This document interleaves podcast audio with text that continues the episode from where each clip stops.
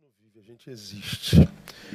Que Deus nos abençoe. Nós vamos ah, ler Ezequiel capítulo 47, irmãos. E nós vamos ler parte desse capítulo até o verso 12, começando do verso 1, que retrata uma experiência que nós, estudantes da palavra, já conhecemos bem, que fala sobre as águas purificadoras do templo. Ezequiel 47 diz assim: Depois disso me fez voltar à entrada do templo. E eis que saíam umas águas por debaixo do limiar do templo para o oriente, pois a frente do templo dava para o oriente. E as águas desciam pelo lado meridional do templo ao sul do altar. Então,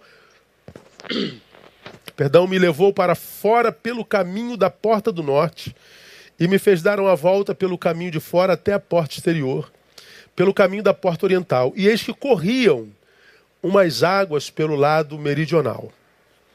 Saindo o homem para o oriente, tendo na mão um cordel de medir, mediu mil côvados e me fez passar pelas águas.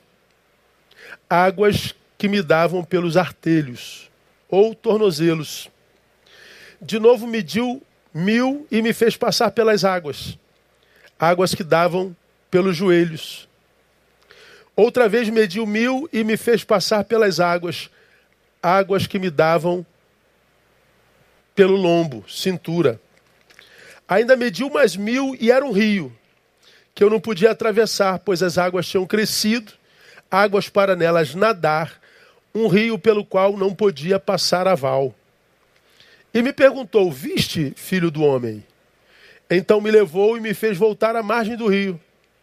Tendo eu voltado, eis que à margem do rio havia árvores em grande número, de uma e de outra banda. Então me disse: Estas águas saem para a região oriental e, descendo pela Arabá, entrarão no Mar Morto. E ao entrarem nas águas salgadas, estas se tornarão saudáveis. E por onde quer que entrar o rio, viverá todo ser vivente que vive em enxames, e haverá muitíssimo peixe, porque lá chegarão estas águas, para que as águas do mar se tornem doces, e viverá tudo por onde quer que entrar este rio. Os pescadores estarão juntos dele.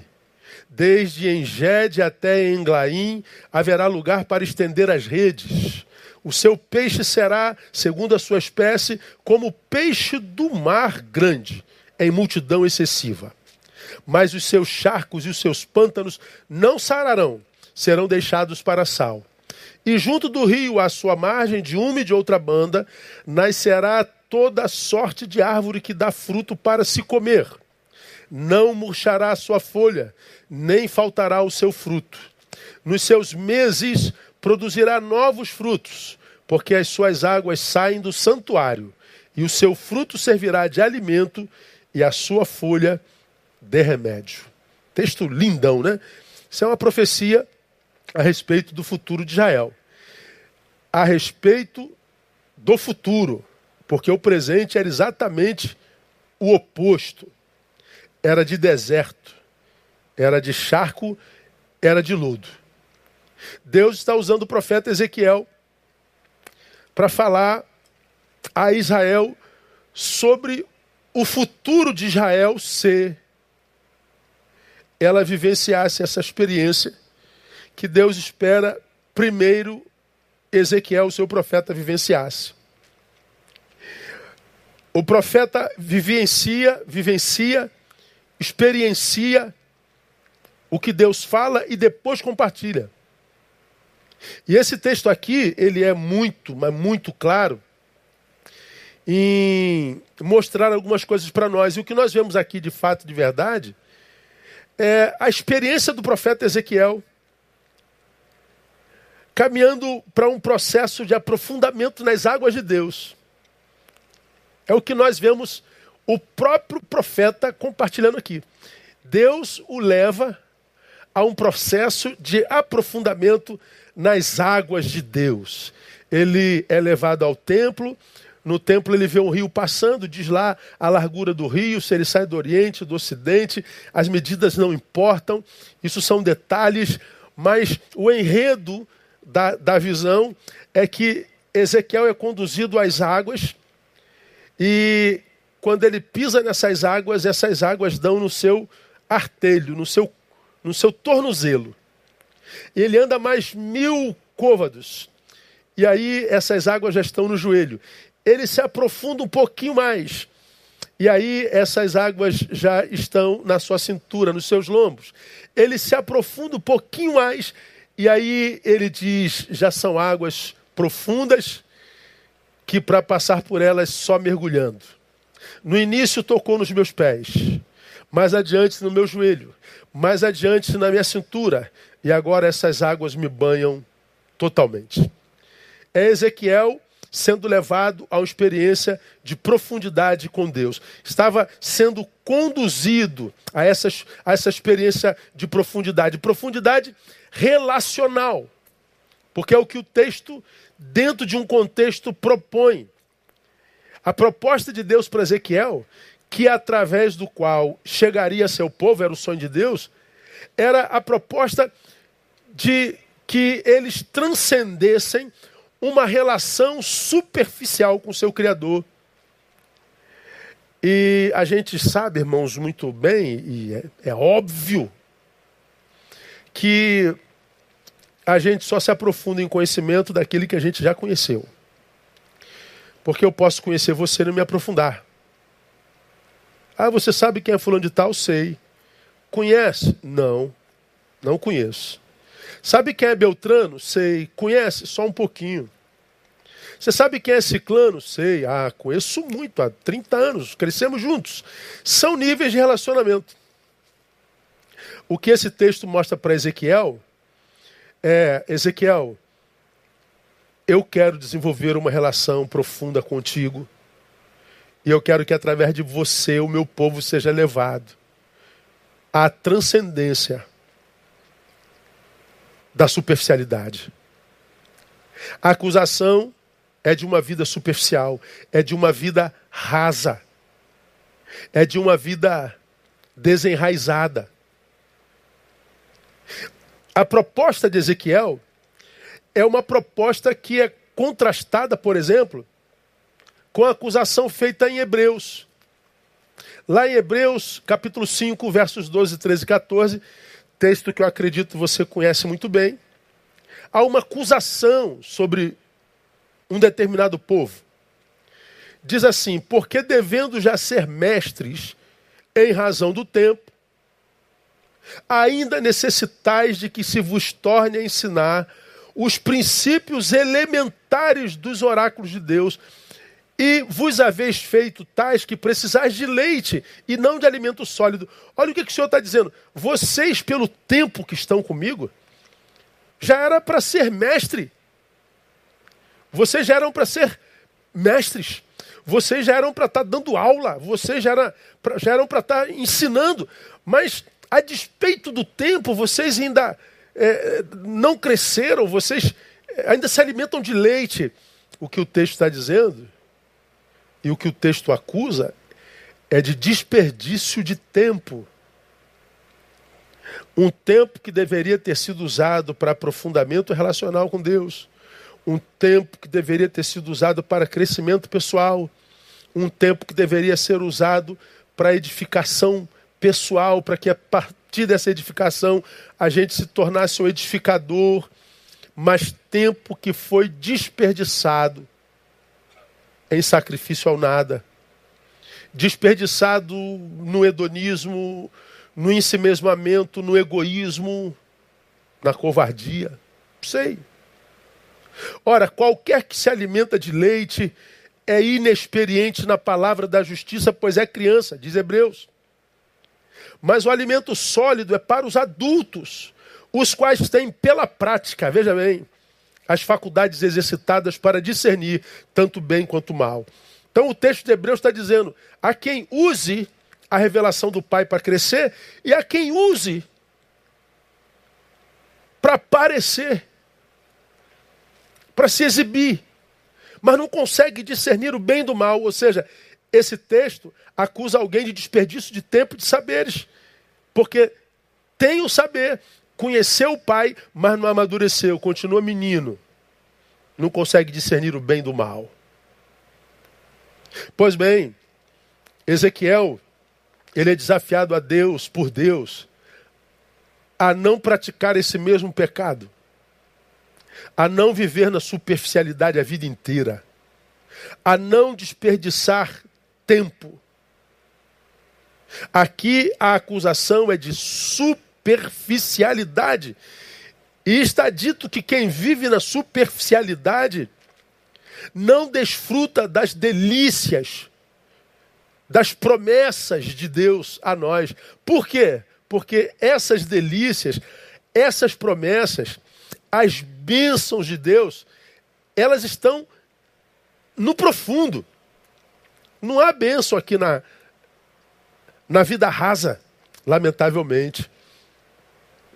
E esse texto, irmãos, é, é muito claro. O que Deus pretendia era livrar Ezequiel do que conhecemos hoje com o que eu chamo de síndrome de Peter Pan. Você conhece Peter Pan? Acho que conhece, não conhece?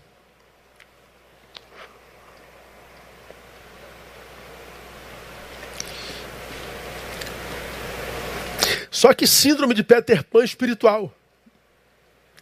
Peter Pan é aquele menino que ficou menino para sempre. Envelheceu em tempos vividos, mas ele não amadureceu. Ele manteve-se menino. Não cresce de jeito nenhum. Eu acredito que a síndrome de Peter Pan tenha cometido grande parte dos cristãos hoje, e não é só cristãos, não, grande parte dos, dos seres humanos. Gente que permanece menino depois de 20, 30, 40, 50, 60 anos. Síndrome de Peter Pan. Pessoas com síndrome de Peter Pan, elas preferem se afastar das exigências que, que no mundo recaem sobre si. Elas fogem da missão. Elas se escondem atrás de um mundo de fantasias. Elas constroem personagens para si mesmas. Fingem ser uma coisa que não são para fugir da realidade. Demonstram ser mais do que são para não encarar a realidade. Passam-se por pobre coitados para fugir de realidade. Passam pela vida como caçadores de culpados, fugindo da realidade. Evitam se relacionar com gente que seja melhor do que ela para não se encontrar com a realidade.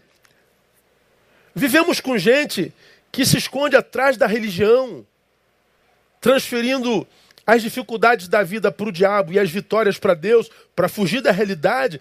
Nós vivemos num mundo de fugitivo e as portas de fuga são inimagináveis e imensuráveis. Cada um sabe de si. Quanta gente fugindo da realidade, se escondendo atrás de fantasia. Mas a maior parte dos fugitivos criam personagens para histórias que nas quais eles são protagonistas. Impressionante. Gente que quer estar em ascendência o tempo todo, gente que quer estar em ascensão o tempo inteiro, gente passando-se por mestre quando não são, gente tentando vender a imagem de que sabe, não sabe, é o tempo todo, é um negócio de doido. Aí o que, que acontece, irmãos? Eles acabam caindo na terra do nunca, como Peter Pan. Eles criaram uma fantasia, essa fantasia foi abraçada pela, pela sociedade, e agora o resto da vida é para manutenir essa fantasia. Só que porque é uma fantasia, não é vida real, como Peter Pan vive voando, Peter Pan voa, né? Ele tira o pé da realidade, o que, que acontece? A realidade nunca é mudada. Ele vive na terra do nunca. O que, que acontece? Dessa forma, eles não conseguem desempenhar os seus papéis com sucesso. Eles não conseguem êxito em seus trabalhos, nem muito menos na sua vida pessoal. Não conseguem. Eles não conseguem chegar à fase adulta da existência. Irmãos, é impressionante como como a gente vê infantilismo em tanta gente velha hoje. Se eu perguntasse para você, é, o, o, o que tem síndrome de Peter Pan quase nunca admite, né? essa síndrome. Porque ele criou um personagem que já sequestrou a subjetividade dele e ninguém o demove daquele personagem. Mas deixa eu perguntar para você: você conhece alguém que é assim? É velho, mas é bobo? Conhece gente assim, não? Você conhece gente que se acha o bolo da cereja, mas que quando ele está longe, na verdade ele é motivo de zoação? Passa até como ridículo? Conhece alguém? Fala a verdade. Cara, é muito, ah, é muito comum um negócio desse. É muito comum. Então, é, o que tem síndrome de Peter Pan, é, essa gente quase sempre sabem tudo, mas não conquistam nada. O discurso não coaduna com a vida espiritual. Nunca. É como eu falei de manhã, é um, é um, é um, é um grupamento de gente que, de, que, que eu chamei de sábios ferrados. Sábios lascados. Que são sábios, mas a seus próprios olhos. Essa sabedoria não reflete na vida pessoal e na influência geracional. Sabem tudo, mas não conquistam nada. É gente que, por exemplo, sabe tudo da tua vida, o que, que você pode fazer, o que, que você não pode fazer, onde você deve ir, onde você não deve ir, o que, que você pode falar, o que você não pode falar. Ele sabe tudo a teu respeito, mas não sabe nada da vida dele. Tanto que a vida dele está paralisada. É uma vida que se desligar a rede, na qual ele não tem prazer algum. Nenhum. Por isso que tem que viver enfurnado aqui. Porque a rede também é um lugar de fuga. E geralmente, tais pessoas têm relações superficiais com os outros. Dificilmente quem tem síndrome de Peter Pan guarda alguém muito profundo no seu coração. Eles não conseguem, por causa disso, as relações também são rasas. Eles não conseguem relações longevas, em instância alguma. Ah, é, são N namoros, N casamentos, N empresas por onde trabalharam, N igrejas por onde passaram. Não consegue longevidade relacional de jeito nenhum. Por quê? Porque é, gente que vive no mundo da fantasia tem a péssima mania de traçar um script para o comportamento alheio. Então, se eu sou o namorado de, eu, eu escrevo um, um, um, um script para ela, porque afinal de contas eu sou maduro, eu sou pronto, eu sou sábio. Pois bem, como o outro não responde ao script projetado, as relações de quem tem síndrome de Peter Pan acabam logo. Acabam logo. E aí, o personagem Peter Pan, que voa na história, é também o Peter Pan que vive voando por aí à procura de aventuras. Ele precisa estar tá fazendo algo para se perceber vivo. Qual é a boa de hoje? Para onde que a gente vai? O que, é que a gente faz? Com, com, quem a gente faz? Onde é que a gente vai sentir? Onde é que a gente vai arrepiar? Onde é que gente... Então, é Peter Pan. Ele vive é, atrás de aventuras porque são incapazes de pousar em algum lugar porque ele tem medo de, de enfrentar o mundo real. Eles não criam raízes. Eles não se aprofundam. Pessoas assim, por falta de conquistas concretas na vida, não estou falando de seguidores, de likes, nada disso. Por falta de, de, de conquistas concretas na própria história, se tornam discursivas, verborrágicas, críticas contumazes e que precisam do litígio para se perceber viva. Imagina se eu não me meto na sua sendo assim. Se eu não me meto na sua vida, eu tenho que encarar a minha, e a minha é insuportável. Entende por que, que nós temos tanta briga? Por que, que nós temos tanta polarização? É isso aí. Agora, qual o problema disso?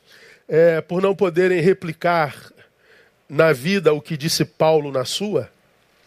E o que que Paulo disse na sua, lá em 1 Coríntios capítulo 13, verso 11. Olha o que que Paulo disse. Quando eu era menino, eu pensava como um menino eu. É, é, quando, quando eu era menino, pensava como menino, mas Logo que cheguei a ser homem, acabei com as coisas meninas. Esse texto está incompleto. Quando eu era menino, falava como menino, sentia como menino, discorria como menino. Mas logo que cheguei a ser homem, olha lá, acabei com as coisas menino. Então, quando eu era Peter Pan, ou seja, quando eu era criança, eu falava com menino, eu sentia com menino e me comunicava com menino. Mas eu cresci, virei homem, virei gente grande. E o menino acabou. E o menino que existe em mim está a meu serviço. Quando eu quero que ele apareça, ele aparece, eu me divirto. Mas ele não domina mais a minha existência. Ele está dizendo: eu mergulhei na realidade. Quem tem síndrome de Peter Pan, quem não vive profundidade relacional com Deus, vive no raso da existência, vai ser menino o resto da vida, vai envelhecer menino.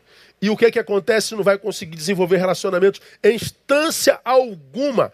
Portanto, nunca experimentarão plenitude na vida. Por quê? Porque comida sólida de Deus só para quem cresceu, só para quem se aprofundou, só para quem nada nas suas águas. 1 Coríntios capítulo 3, verso 2 também sabe, fala sobre isso. Lembra da acusação de Hebreus? Pelo tempo vocês já eram mestres, deviam ser mestres. Mas necessitais que vos dê leite por alimento. Bom, Paulo encontrou a mesma coisa em Corinto. E para os de Corinto ele diz: está aí, ó, leite vos dei por alimento, porque comida sólida é, vocês não podiam suportar e ainda não podem. Paulo está falando em nome de Deus à igreja. Igreja, eu tenho comida sólida para lhes dar, eu tenho maturidade para lhes dar, eu tenho coisas consistentes para lhes revelar coisas grandes e firmes que vocês não sabem. Então eu tenho o melhor desta terra para vocês. E por que, que não chega? Porque vocês não crescem. Não é que Deus não queira dar, não é que Deus não tenha para dar, não é porque Deus não se importe em dar, é porque nós não nos capacitamos para receber. O problema é sempre nós. Sempre nós. Não cabe culpar Deus em instância alguma na nossa existência. As bênçãos de Deus, as mais escolhidas, só na profundidade, irmão. Então, o convite de Deus a Ezequiel é deixar o raso e se aprofundar. O convite de Deus para nós nesta noite é deixar o raso e se aprofundar. É deixar de ser só mais um no meio da multidão chamada de crente. É deixar de ser mais um personagem de rede vendendo a santidade que não vive. É deixar de ser um personagem vendendo uma sapiência que não possui. Deixar de ser personagem e mergulhar na realidade e se aprofundar nela, porque lá na profundidade está o que Deus quer para nós. Quando eu era menino, eu agia como menino. Quando eu cheguei a ser homem, eu passei a agir como homem. Deixei o leite de lado. E agora eu como comida sólida em Deus. Mas a comida sólida, o que dá base, o que sustenta, o que capacita para a existência, independente de que tempo for se é tempo de guerra, se é tempo de pandemia, se é tempo de crítica, se é tempo de mídia, se é tempo de, de, de das trevas, se é a Idade Média, se é transmodernidade, na palavra nós estamos capacitados para viver qualquer tempo e qualquer circunstância, na profundidade. Deixa eu compartilhar com vocês rapidamente algumas bênçãos reveladas nesse texto que Ezequiel acha quando começa a nadar quando ele se aprofunda nas, nas águas de Deus. Olha só, primeira coisa revelada lá. Bota para mim, painel, o versículo 9 do capítulo 47 de Ezequiel. É interessante, irmão, como, como que a palavra ela, ela clarifica para nós a, a, e, e, e, e, mostra o quanto que a palavra é contemporaneizada. Ela, ela se torna algo contemporâneo para nós. O versículo 9 diz assim: ó, E por onde quer que entrar o rio, viverá todo ser vivente que vive em enxames, e haverá muitíssimo peixe. Porque lá chegarão estas águas, para que as águas do mar se tornem doces. Olha que coisa interessante. E viverá tudo por onde quer que entrar este rio. Veja só, a primeira bênção da profundidade é a bênção da diversidade enxames e muitíssimo peixe. Ora, Enxame é o conjunto de peixes, de, de, de é, enxames. É, é, é, é, o super. É o, é, como é que dá o nome? É o coletivo de peixes e também de abelhas. Estou errado? Cardume, é, mas houve um tempo que também se chamava de enxames. Enxames e muitíssimo peixe. Eu acho isso aqui muito legal. É, que vive em enxames, ou seja, que vive, vive em coletivo. É o que o texto quer dizer. Vamos deixar o português de lado, porque no português eu erro. Não tem jeito. Todos erramos, né? A burrice nos habita em alguma área da nossa existência. E um burro que se enxerga burro é um burro que está vencendo a burrice. Louvado seja o nome do Senhor, não é? Pois bem, então, antes que vire meme, ah, irmão, teu pastor não é bobo não. Então, veja o que, o texto diz. Por onde quer que entrar o rio, viverá todo ser vivente que vive em enxames. Veja só, o coletivo é enxame. Mas diz que aqui vive em enxames. É o plural de coletivo. O coletivo já é o conjunto de uma coisa. Mas ele está dizendo que haverá conjuntos de muitas coisas. Então ele fala de uma diversidade de coisas. Fala de muitíssimo peixes. Na profundidade de Deus, nós temos, irmãos, a bênção da diversidade. Diversidade tem a ver com o quê? Com possibilidades. Bom, eu vou caminhar por isso aqui. É, não, não é mais isso que eu quero, eu quero isso aqui. Não, também não é isso, descobri que é isso aqui. Não, também não é, eu vou fazer isso aqui. Veja só, em Deus, nós temos possibilidades. Nós temos como escolher. Nós temos, portanto, como errar e voltar atrás e recomeçar de novo.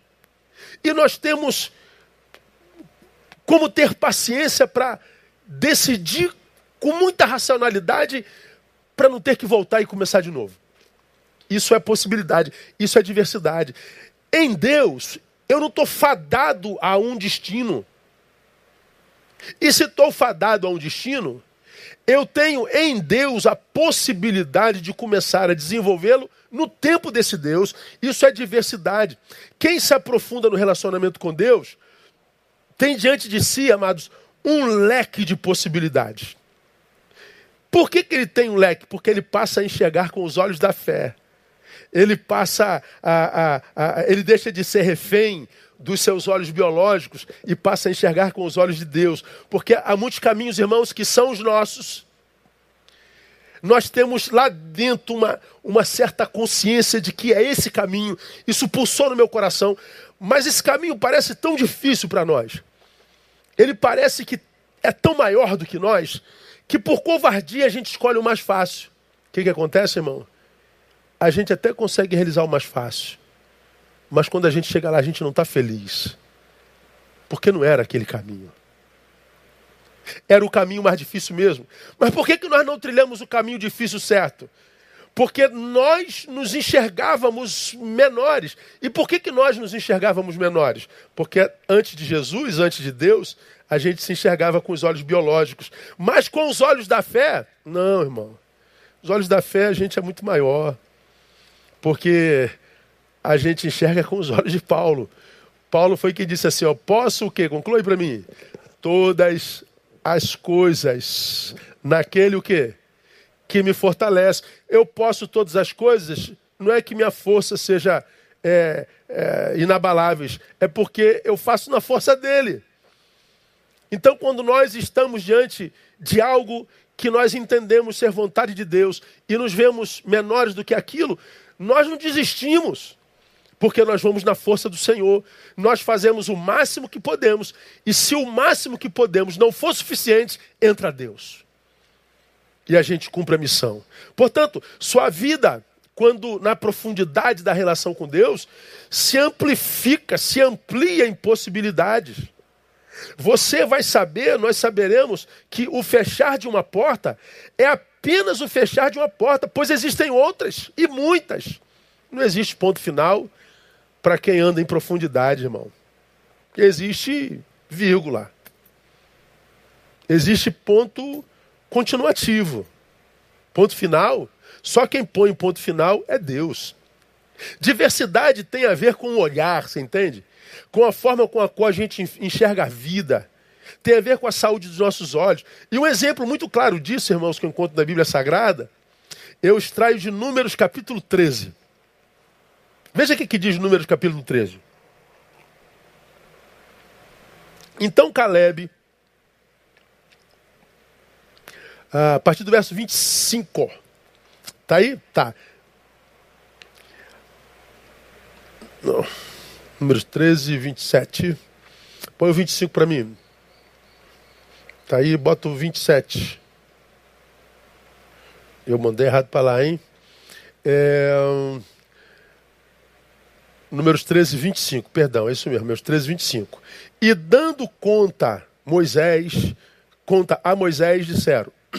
Você conhece essa história, né? Os espias foram à terra para saber se estava pronta para tomar para ser, ser possuída. Voltaram com o relatório. Os que voltaram com Caleb disseram: Olha, não, nem tenta Moisés, porque o bagulho lá tá doido. Tem os caras lá que são gigantão, dá para nós não. Só o cacho de uva, meu irmão, tinha que carregar com dois homens, três homens, sei lá. O negócio lá é grande, não dá para nós não. Você vê, eles caminharam 40 anos no deserto, movidos pela promessa do Altíssimo, que lhes tirou do deserto com mão de ferro e milagre. E eles chegam diante da promessa e dizem: não dá para nós não. Até que Caleb dá o relatório dele. Fomos à terra a que nos enviaste. Ela, em verdade, mana leite e mel. Este é o seu fruto. Contudo, o povo que nele habita nessa terra é poderoso, e as cidades são fortificadas e muito grandes. E, e, e muito grandes. Vimos ah, também ali os filhos de Anak, Disseram, porém, os homens que subiram com ele: Não poderemos subir contra aquele povo, porque é mais forte do que nós. Também vimos ali os nefilins, isto é, os filhos de Anak, que são descendentes dos nefilins. Éramos aos olhos, aos nossos olhos, como gafanhotos, e assim também éramos aos seus olhos. Vamos não, Moisés, nós somos gafanhotos, nós somos mosquitos diante deles. É a visão que eles tinham de si. Mas aí Caleb abre a boca. E o que Caleb diz está no versículo 30. Então Caleb, fazendo calar o povo perante Moisés, disse: Subamos animosamente e apoderemos-nos dela porque bem poderemos prevalecer contra ela. Olha a diferença. Peraí, Caleb, você viu a mesma coisa que os outros espias? Vi. Você percebeu lá os filhos de Anak, os nefilis? Vi. Você viu o tamanho do fruto daquela terra? Vi. E como é que você pode estar tá dando um diagnóstico tão antagônico a eles? É porque o, a saúde do nosso olhar é diferente. Nós somos o que os nossos olhos veem. Se eu vejo o inimigo como um gigante, ele será um gigante. Se eu me vejo como um gafanhoto, eu serei um gafanhoto. Mas se eu acredito que se eu subir animosamente eu posso ter vitória, então eu subo e tenho vitória. Diversidade tem a ver com isso. Então estou absolutamente convencido, meus irmãos, que o grande problema do homem contemporâneo é o seu olhar. Nosso problema não é o gigante que está diante de nós. Nosso problema não é a pandemia. Nosso problema não é a economia. Nosso problema não é a direita e a esquerda. Nosso problema é o meu olhar, meu Deus do céu. Como eu publiquei há bem pouco tempo atrás, mas deu o que falar, né? Um fala, dois ouvem. E ambos ouvem coisas completamente diferentes. Por quê? Porque não ouvem com o ouvido, ouvem com o sentimento que nutrem por quem fala. Se você ama quem fala, ouve uma coisa. Se você odeia quem fala, embora ele tenha dito a mesma coisa, você ouve outra. Ou seja, a percepção que temos de mundo e de possibilidade depende do que? Dessa capacidade do olhar. E quando nós vivemos na profundidade de relacionamento com Deus, o nosso mundo muda. Agora, o que, que acontece conosco hoje? Um monte de crente, irmão, que quer ficar especialista em, em, em, em ciência política Nada contra. Um monte de crente que está buscando é, conhecer ideologias, como falei de manhã, quer lacrar na, na, na militância e tudo mais, mas não pega na palavra, não tem tempo de devoção, não busca prof, profundidade com Deus. E aí, quando abre a boca para falar das coisas de Deus, fala movido não pelo que Deus quis comunicar, mas pela ideologia contamina tudo. Toda vez que fala, o que encontra é litígio. Toda vez que fala, o que encontra é antagonismo. Vive em briga o tempo inteiro e a pessoa não se enxerga. É raso. Que se vê profundo, se vê equivocadamente. E mais, irmãos, é por causa desse olhar que nós nos tornamos reféns do olhar alheio. Se meu olhar está doente, eu não danifico os, é, é, é só o mundo diante de mim. Eu me torno refém do mundo do meu semelhante. Aí ele diz: Você é feio, pronto, acabou, eu sou feio. Eu posso ser o Brad Pitt, que é, nem de cabeça para baixo fica feio, né, irmão? Nem, nem virar do avesso o homem, o homem fica feio. Ah, não, não dá. Mas aí tu fala assim: Tu é feio.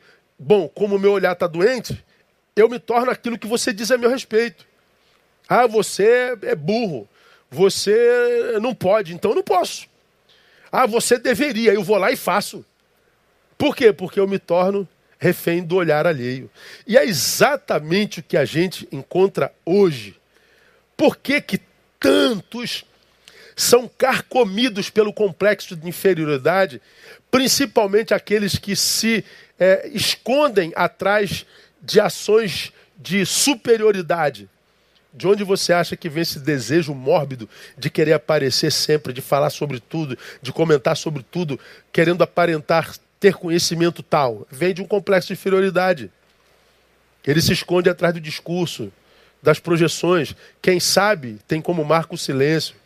Quem sabe não precisa provar mais nada para ninguém. Por que, que nós nos enxergamos tão pequenos? É, é, é o olhar do outro que nos diminui. E a gente não sabe, irmãos, como que nós somos referências para gente que finge não nos enxergar? Como tem gente que te tem como referência e finge que não te enxerga? Porque não quer te dar moral. Mas é tão fácil de detectar isso, irmão. Mas quando o nosso olhar está bom. Se meu olhar adoece, vamos nos enxergar melhor do que nós somos. Por que o outro se tornou essa desgraça para nós? Porque ele mudou? Não, porque é a forma como eu enxergo. Há pessoas na nossa vida, irmãos, com as quais nós discordamos diametralmente. Mas a discordância de ideia não o danifica em mim de jeito nenhum. Nenhum. Eu creio no, no, no preto, ele crê no branco. Eu, eu creio no branco, ele crê no preto. Qual é a cor boa? Ih, cara, não adianta conversar porque não vai chegar no comum. Bom, é só uma ideia. A pessoa está para além disso. Mas por que, que a gente bota tanta gente boa para fora da nossa vida? Por que, que o outro virou essa praga para todo mundo, irmão? É aqui, ó. É o olhar que adoeceu. É o nosso olhar. Por que, que tanta gente coloca Deus no fim da sua lista de prioridade? Primeira namorada, primeiro, primeiro o, o carro, primeira moto, primeiro lazer, primeira praia, primeiro PT, primeiro PSL, é, é, é, primeiro o, a raça, primeiro não sei quem, primeiro. E Deus. Deus, se sobrar um tempo, a gente gasta com ele. Como eu tenho dito, a gente trata Deus como mendigo, dando o resto do que nós temos para ele, e queremos que Deus nos trate como príncipes, nos dando o seu melhor. De onde vem tudo isso, irmão? Do nosso olhar. A nossa visão de mundo, a nossa visão de Deus, a nossa visão sobre coisas, nosso senso de valores tem a ver com a profundidade que a gente tem em Deus. Quem vive na profundidade de Deus não enxerga igual a quem vive no raso de Deus. E eu e você sabemos aonde em Deus vivemos. Você pode vender a imagem que quiser. Eu sei onde eu vivo, você sabe onde vive, e Deus sabe onde nós dois vivemos. E Ele sabe quando a gente diz com verdade e quando a gente é um personagem, quando a gente é uma farsa. Pois é, se personagens se amassem, deixariam de sê-lo e buscar, buscariam profundidade em Deus.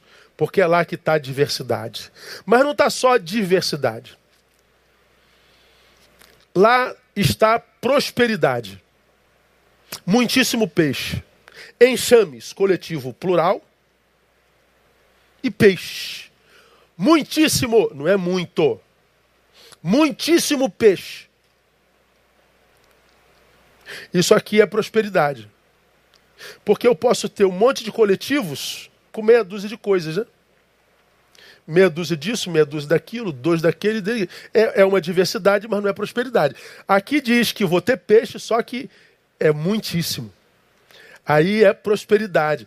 Mas nós já aprendemos aqui que prosperidade na Bíblia não é ter muito. É o quê? Ter sempre. Prosperidade na Bíblia não é ter muito, é ter sempre, ininterruptamente. Ninguém morre de inanição biológica na Bíblia, em Deus. Ninguém morre de inanição afetiva na profundidade da relação com Deus. Ninguém morre de, de inanição de missão, se está em profundidade com Deus. Ninguém morre perdido se vive é, relacionamento profundo com Deus. Ninguém vive refém de absolutamente ninguém se vive profundidade com Deus. Ninguém torna ninguém refém se vive na profundidade da relação com Deus. Por quê? Porque na profundidade ele está pleno, ele está alimentado. Não preciso que você me aplauda. Eu não preciso te prender a mim. Eu não preciso estar preso a você. Eu não preciso mendigar o teu amor.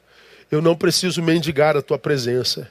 Eu não tenho necessidade de usar e abusar do meu poder para me realizar. Nada disso. Em Deus nós estamos realizados. Isso quer dizer que todo encontro será prazeroso. A gente só se encontra porque quer fazer transbordar e não por necessidade. A gente usa o poder, a nossa autoridade sem autoritarismo. Porque a gente não precisa provar mais nada para ninguém. A gente luta contra o oponente, entendendo que se esse oponente é de carne e osso, não é meu inimigo. Nós não lutamos contra carne e sangue. Portanto, a nossa divergência é de ideia. Eu não preciso denigrir ninguém. Eu não preciso atacar a sua moral. Agora, diga que isso é comum de ver hoje. Não é, irmão. Está todo mundo se matando, os crentes então. Nunca vi povo tão litigioso. Nas profundezas de Deus não há falta, irmão. E eu vou dizer mais para vocês: o que parece faltar já é o suprimento que precisamos para aprender a conviver com uma necessidade. Eu vou repetir: nas profundezas de Deus não há falta, e o que parece faltar já é o suprimento que precisamos aprender para convivermos com uma necessidade. Afinal, a gente só aprende na falta, não é verdade? Pastor, está faltando isso aqui. Então, o que está faltando já é aprendizado. O que está faltando? Espera aí. Tem alguma coisa impossível para Deus? Não. Tem alguma coisa que Deus não possa fazer? Não. Tem alguma coisa que esteja invisível aos olhos dele como necessidade nossa? Não. Então por que está faltando? Ah, essa falta quer ensinar alguma coisa. Essa falta já pode vir a ser a bênção. Mas cadê que o homem raso entende isso? Cadê que nós entendemos falta como possível bênção? A gente não entende.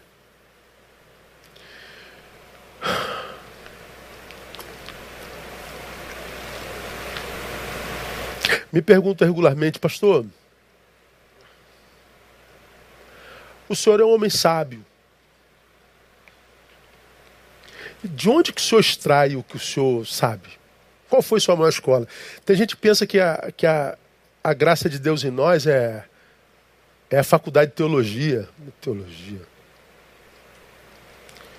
É a faculdade de filosofia. É, são as pós-graduações você sabe qual foi a minha maior escola na vida? Eu digo para vocês. Foram os quatro meses que eu passei em cima de uma cama de hospital ininterrupto. Quando desse acidente que eu falei que eu recebi doação de cama, doação, doação de sangue, eu a minha perna soltou do corpo, já contei essa história mil vezes. Eu não podia andar, a tecnologia não me permitia vir para casa, a gente ficava preso na cama até que o osso ficasse. Eu passei aos 20 anos de idade, 20 para 21, quatro meses. 3, 6, 9, 12. 128 dias. Em cima de uma cama sem conhecer o banheiro do quarto. Paraquedista do exército, malhado, forte com potencial, o corpo clamando por movimento, minha interioridade clamando por vida, porque é jovem, mas ali, ó, preso, potencial não desenvolvido. A única coisa que eu podia fazer na vida era pensar, refletir. Quatro meses numa cama de hospital é uma eternidade, irmão. Quatro meses numa cama de hospital é, é quatro anos praticado no dia a dia. Mas esses quatro meses, que nos quais eu só podia pensar, eu só podia ler, foi para mim a grande escola da minha existência. Foi quando eu perdi minha liberdade, quando eu perdi minha mobilidade. Foi quando eu estive diante da possibilidade de perder a vida. Foi quando eu perdi a convivência com a minha família, porque eu não podia estar em casa. Perdi minha cama, perdi meu travesseiro. Quando eu perdi isso tudo, é que eu vi o quanto isso tudo era bênção. Como que a falta é excelente professora.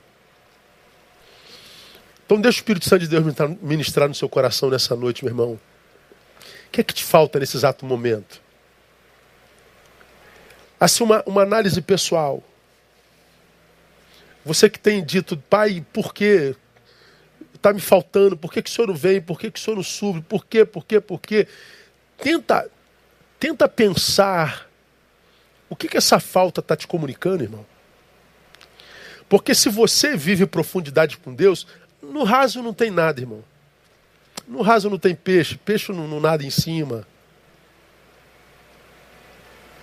A beleza do oceano não está em cima, está no fundo. Os grandes peixes estão no fundo. O colorido do, dos oceanos, no fundo.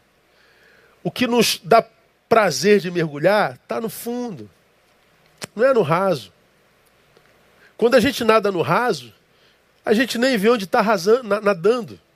A gente não curte o nado. É só exercício físico.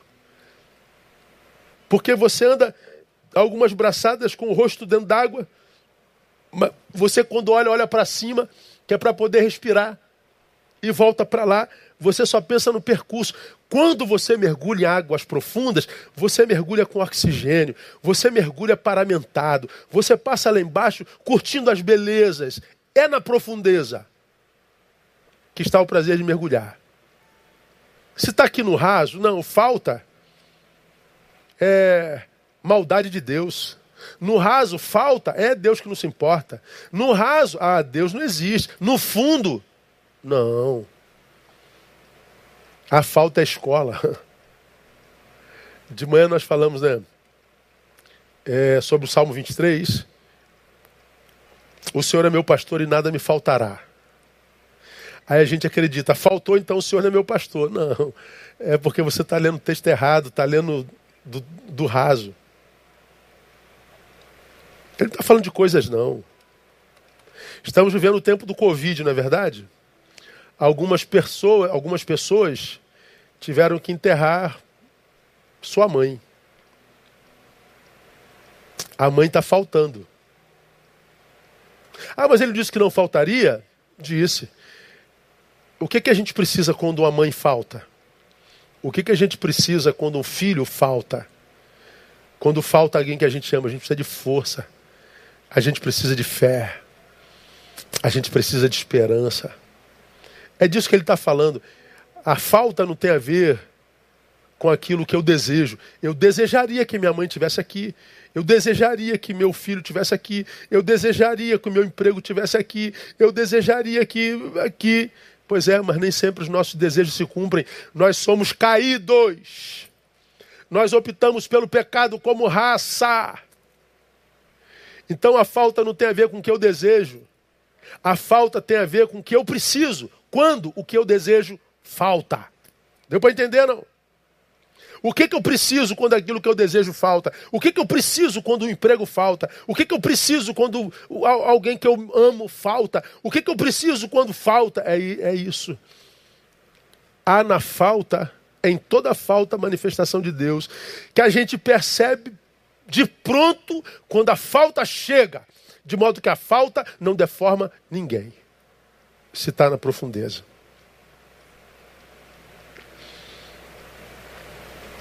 O Senhor é meu pastor e nada me faltará. Diversidade e prosperidade. Vamos terminar? Na profundidade de Deus nós temos companhia e amizade. É lá na profundidade que a gente experiencia o ideal de Deus manifesto lá no Gênesis, não é bom só é bom com. Veja aí o versículo 10. Põe para mim, painel Ezequiel, o verso 10. Diz que, a respeito do rio, os pescadores estarão juntos dele. Os pescadores estarão juntos dele desde Engede até Englaim. Haverá lugar para estender as redes. O seu peixe será, segundo a sua espécie, como o peixe do mar grande em multidão excessiva. Os pescadores estarão juntos. Ninguém vai pescar sozinho. Ninguém vai ter fartura de peixe sem ter alguém com quem compartilhar esse peixe. Porque a comida é muito importante, não é verdade, sobre a mesa? Mas não é muito bom ter alguém do outro lado da mesa, irmão? Sentado na outra cadeira? Fala a verdade. Quando falta alguém do outro lado da mesa, às vezes a comida perde até o sabor. Companhia e amizade. Um dos maiores males do homem moderno é a solidão, né? A solidão é o mal do século desde que os séculos são contados. E a gente sabe que a solidão é algo muito mais profundo do que a gente imagina. Porque se solidão fosse tão simples assim de resolver, a gente botaria qualquer um sentado na mesa e pronto. Mas não é qualquer um que mata a solidão, né? Não se mata colocando do lado, não se mata a solidão colocando alguém do lado se mata a solidão colocando esse que está do lado dentro. Se quem está do lado não está dentro, ainda que do meu lado eu estou só. E se quem está dentro não está do lado, ainda que tenha alguém do meu lado, eu continuo só. O que mata a solidão não é a presença, é a intimidade com quem está presente. Tem intimidade com quem está presente? Não, então está sozinho. Aonde que a gente consegue fazer amizades profundas, irmãos? Onde é que está o homem de Deus para a tua vida, irmã? Na profundeza. Porque no raso tem um bilhão deles e não serve, né? Com quantos você já namorou, irmã, irmão? Só perdeu tempo. Começou namoro. Viu que está no raso? Esquece. A não ser que ele queira se aprofundar contigo. Caminhem juntos. Mas se você perceber que você busca profundidade mas o que ele quer, irmão, é bagunça. Não perca tempo. Vai continuar sozinha. Vai continuar sozinho.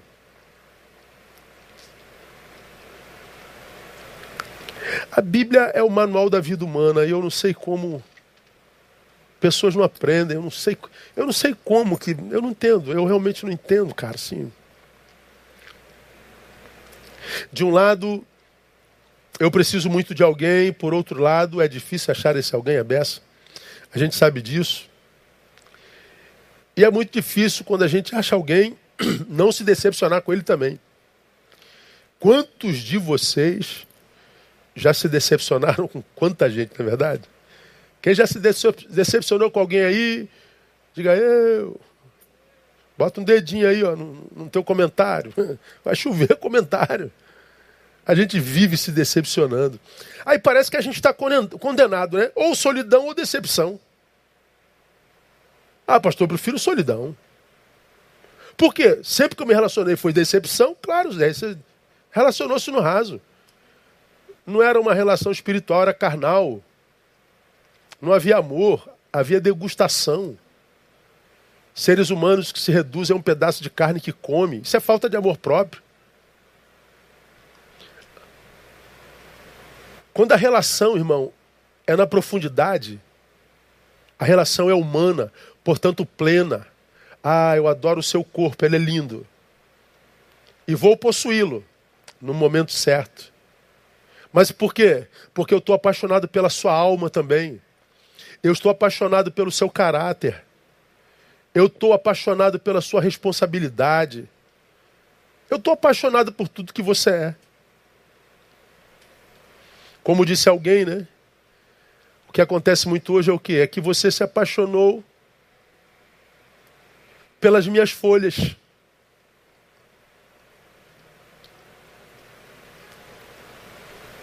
Chegou o inverno, todas elas caíram. E aí você se foi.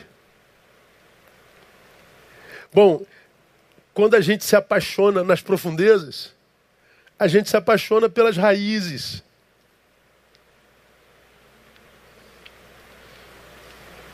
A gente sabe que em alguns tempos as folhas serão numerosas e haverá um tempo que as folhas cairão. E daí eu me apaixonei pela raiz. Haverá um tempo no ano que frutos serão aos montes, mas eles vão cair todos. Não tem problema, no que vem tem mais. Quando a gente se apaixona pelo todo, a gente mata a solidão. E você conhecendo Deus, como que você acha que Deus planejou o amor? É um amor pela folha ou um amor pela raiz? Pois é, se for pela raiz, que eu acredito que é como Deus sonhou o amor para nós, a gente só vai achar isso no fundo, lá na profundidade não é solidão ou decepção. Não é isso que Deus planejou para nós. Ele diz que é bom que o homem esteja com.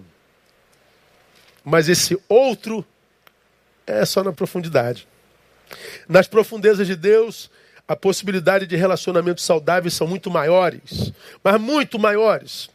O que não podemos, se desejamos tal relacionamento, é, é não confundir profundezas de Deus com membresia de igreja. Pô, só se ilude com a fé de crente quem quer, cara. Pelo amor de Deus, olha para os frutos. Olha para o Facebook dele, olha para o Instagram dele. Vê se o cara é crente, irmão. Pelo amor de Deus, pô. Dá uma olhada lá nas publicações dele.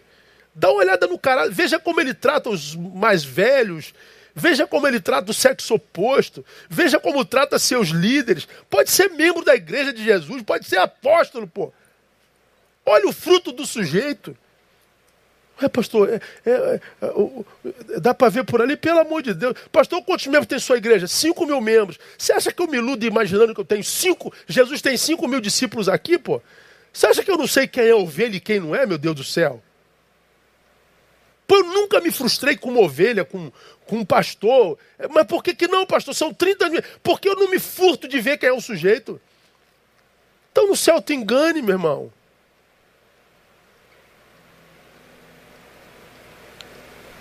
Agora, para a gente terminar, já falei demais. Você já deve estar cansado. Qual o caminho para o aprofundamento das nossas relações com Deus? Primeiro, comunhão. Veja o verso primeiro. Onde é que foi a visão do cara? No templo. O templo onde Deus mora, não, é onde nós nos reunimos. Aí hoje o crente moderno diz que não precisa de igreja. O cara não lê a Bíblia, não ora, nunca ganhou ninguém para Jesus e o cara se acha um super crente. Pô, é possível, cara. Você tá doido, irmão. É no templo, é na comunhão com os outros. A revelação de Deus ao profeta se deu no templo. Para termos comunhão com Deus, eu não preciso de templo.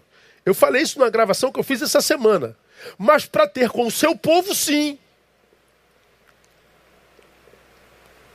Não, não preciso mais de crente. Pois é, não precisa, então fica aí no raso. E vive o que você está vivendo.